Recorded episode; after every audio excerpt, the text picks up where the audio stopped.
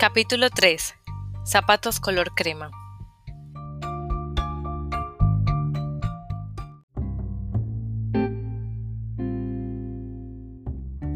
Mi madre, Faye, era hija de un cartero. Se crió en la ciudad, en una casa amarilla con una valla blanca bordeada de lirios azules.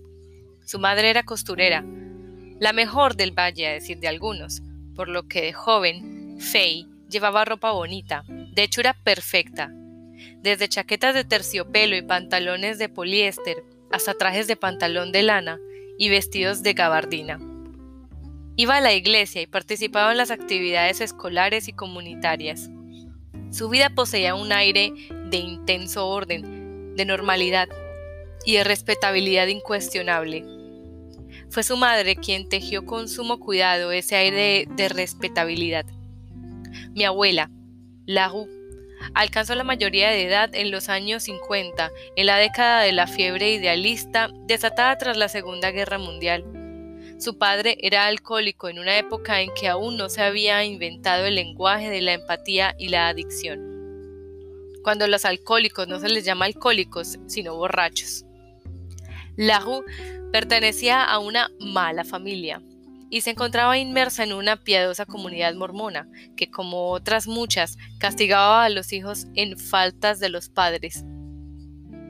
Los hombres respetables de la ciudad no la consideraban adecuada como esposa. Cuando se casó con mi abuelo, un joven bondadoso recién licenciado de la Armada, Lahu se dedicó a construir la familia perfecta, o cuando menos la apariencia de la familia perfecta. Creía que así protegería a sus hijas del desprecio social que tanto dolor le había causado a ella. Un resultado de esa determinación fue la valla blanca y el armario con ropa confeccionada a mano. Otro fue el matrimonio de la hija mayor con un joven severo de cabello azabache y ansia inconformista. Es decir, mi madre reaccionó de forma deliberada a la respetabilidad que había recibido en abundancia. La abuela Quería regalarle el don que ella nunca había tenido, el de nacer en una buena familia, pero Faye no lo quiso. Aunque no era una revolucionaria, incluso en el apogeo de su rebeldía mantuvo la fe mormona, con su veneración por el matrimonio y la maternidad. Al parecer los disturbios sociales de la década de 1970 tuvieron al menos un efecto en ella, no quiso la valla blanca ni los vestidos de gabardina. Mi madre me contó decenas de historias sobre su niñez, sobre la inquietud de la abuela por la posición social de su primogénita, por si su vestido de piqué tenía el corte adecuado y sus pantalones de terciopelo del tono azul correcto. Casi todas concluían con la irrupción de mi padre, que cambiaba los pantalones de terciopelo por unos vaqueros. Recuerdo una anécdota en particular. Tengo siete u ocho años y estoy vistiéndome en mi habitación para ir a la iglesia. Me he pasado un trapo húmedo por la cara, las manos y los pies. Me froto tan solo la piel que quedará a la vista. Mi madre me mira mientras me pongo un vestido de algodón que he elegido porque es de manga larga y así no tendré que lavarme los brazos y la envidia le ilumina los ojos. Si fueras hija de la abuela, dice, nos habríamos levantado al despuntar el día.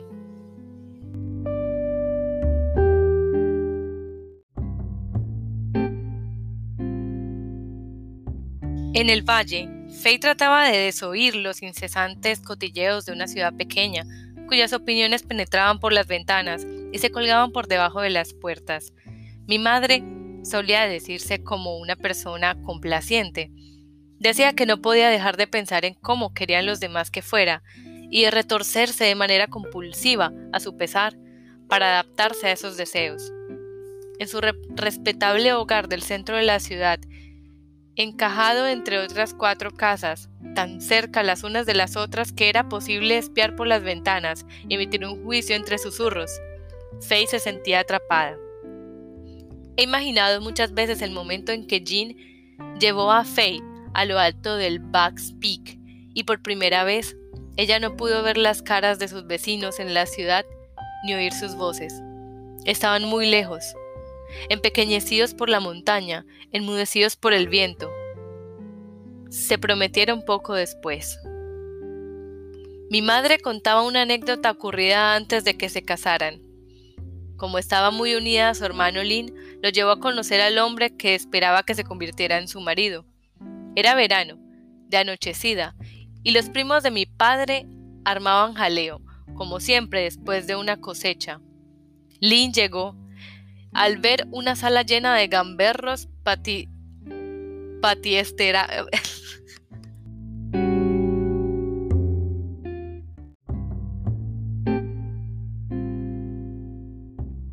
Lin llegó, y al ver una sala llena de gamberros patiestebados que se gritaban los unos a los otros y golpeaban el aire con los puños apretados, pensó que presenciaba una pelea salida de una película de John Wayne. Quiso llamar a la policía. Le ordené que escuchara, decía mi madre con lágrimas en los ojos de tanto reír. Siempre relataba al mismo modo esta historia, que era nuestra preferida, hasta el punto de que si se apartaba del guion habitual, la contábamos nosotros. Le mandé prestar atención a las palabras que intercambiaban a gritos. Daba la impresión de que estaban fuera de sí, pero en realidad tenían una conversación encantadora. Había que escuchar lo que decían, no como lo decían. Le dije, es que los Westover hablan así. Cuando terminaba la historia solíamos estar tirados en el suelo, nos reíamos a carcajadas hasta que nos dolían las costillas al imaginar el momento en que nuestro remilgado tío, catedrático, veía a la rebelde cuadrilla de papá. A Lynn le repugnó tanto la escena que no volvió, por lo que nunca lo vi en la montaña.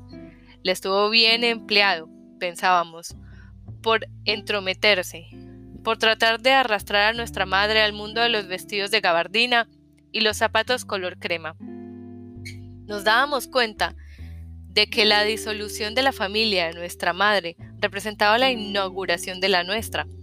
No podían coexistir. Solo una podía tener a Faye. Sabíamos que su familia se había opuesto al noviazgo, pese a que nunca nos lo dijo. Quedaban vestigios que las décadas no habían logrado borrar.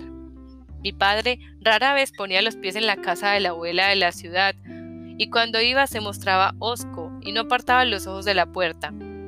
De niña apenas vi a mis tíos y primos maternos. Casi nunca los visitábamos, ni siquiera sabía dónde vivían la mayoría. Y ellos venían a la montaña menos veces aún. La excepción era mi tía Angie, la hermana menor, que vivía en la ciudad y se empeñaba en ver a mi madre. Lo que sé sobre el noviazgo me ha llevado de manera fragmentaria en su mayor parte a través de las anécdotas que contaba mi madre. Sé que tenía anillo antes de que papá se fuera de misionero, como debían hacer los varones mormones devotos, y pasara dos años haciendo proselitismo en Florida. Lynn aprovechó esa ausencia para presentarle a todos los hombres casaderos que encontró a ese lado de las rocosas, pero ninguno consiguió que mi madre olvidara al adusto granjero que gobernaba su propia montaña. Jean regresó de Florida y se casaron. Lahu cosió el vestido de novia. He visto una única fotografía de la boda, es de mis padres, que posan delante de una cortina vaporosa de color marfil pálido. Ella llevaba el tradicional vestido de seda con abalorios y encaje veneciano, y un escote por encima de la clavícula. Un velo bordado le cubre la cabeza. Él viste un traje color crema con anchas solapas negras. Están ebrios de felicidad. Mi madre luce una sonrisa relajada y papá una tan ancha que asoma por debajo de las puntas del bigote. Me cuesta creer que ese joven apacible de la fotografía sea mi padre. Se me presenta con mayor claridad como un hombre cansado, de mediana edad, temeroso y angustiado, que almacena comida y municiones. Ignoro en qué momento el hombre del retrato se convirtió en el hombre que conozco como mi padre. Quizá no hubiera un único momento.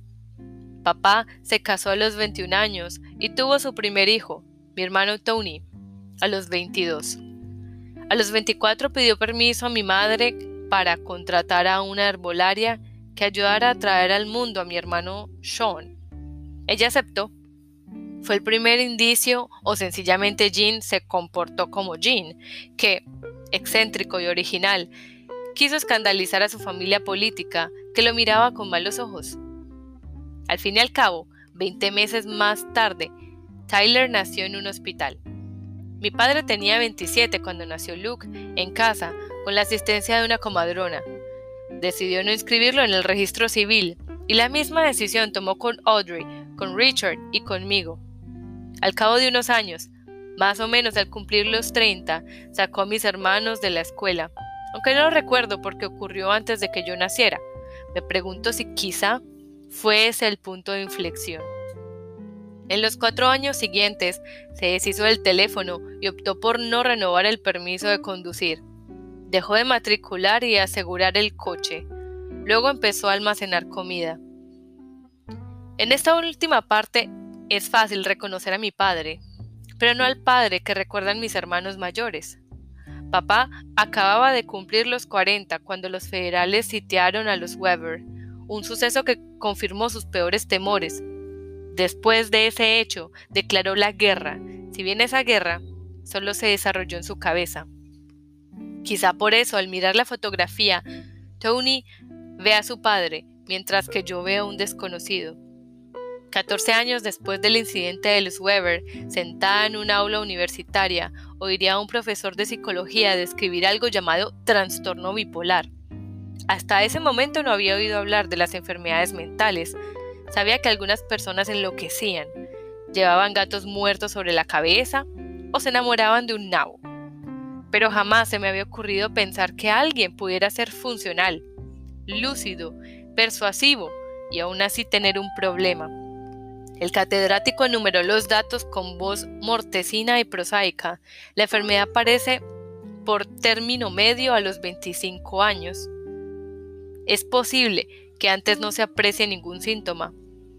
La paradoja es que si mi padre era bipolar o estaba aquejado de cualquiera de la docena de trastornos que podían explicar su comportamiento, la misma paranoia que era síntoma de la enfermedad impediría que se diagnosticara y tratara. Nadie lo sabría nunca.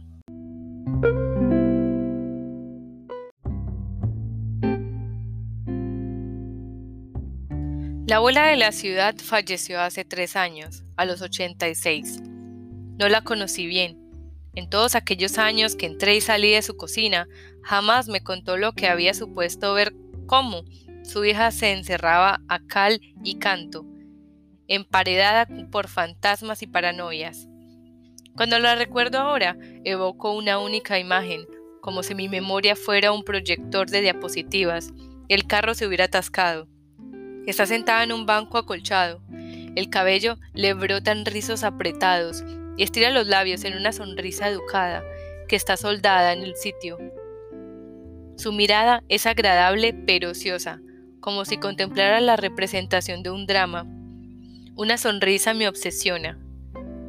Era constante, la única cosa eterna, inescrutable, distante, desapasionada. Ahora que soy muy adulta y me he tomado la molestia de conocerla, sobre todo a través de mis tías y tíos, sé que la abuela no era nada de eso. Asistí al acto conmemorativo. El ataúd estaba abierto me sorprendí escudriñando su cara. Los embalsamadores no le habían puesto bien los labios. Le habían arrancado la sonrisa cortés que había llevado como una máscara de hierro. Por primera vez la veía sin ella y entonces caí en la cuenta. La abuela era la única persona que habría entendido lo que me pasaba, que la paranoia y el fundamentalismo troceaban mi vida, que me apartaban de aquellos a quienes quería y dejaban en su lugar diplomas y licenciaturas. Un aire de respetabilidad. Lo que ocurría ya había sucedido antes. Era la segunda ruptura entre madre e hija. La cinta reproducía en bucle la misma película.